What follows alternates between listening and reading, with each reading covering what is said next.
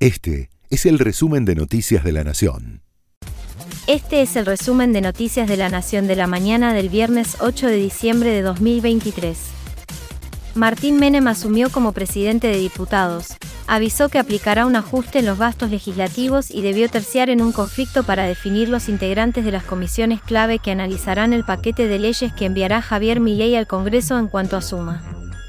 Después de 30 años con un proyecto innovador en el barrio de Núñez, la situación económica obligó a las autoridades del colegio secundario propuesta actual a cerrar las puertas de forma definitiva.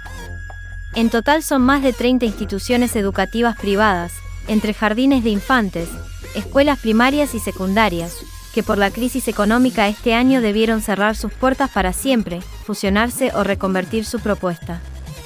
Ivo Rovnica, apodado el croata y acusado de ser el dueño de una de las mayores cuevas financieras que operaban con dólar blue, fue detenido este jueves en su domicilio del partido bonaerense de Tigre por la justicia.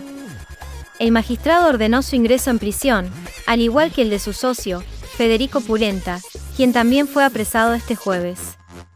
Denuncian que al menos 90 recién nacidos fueron vendidos, entre 1970 y el año 2000, en el Hospital Rivadavia. La cifra surgió de una investigación realizada por la señal televisiva Telefe.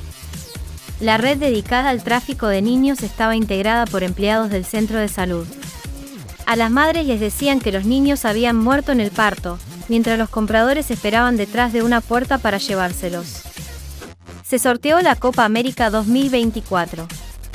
La selección argentina debutará el 20 de junio de 2023 ante el ganador del partido repechaje entre Canadá y Trinidad y Tobago, en la sede de Atlanta de la Copa, y luego enfrentará Chile y Perú en el Grupo A.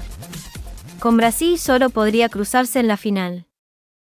Este fue el resumen de Noticias de la Nación.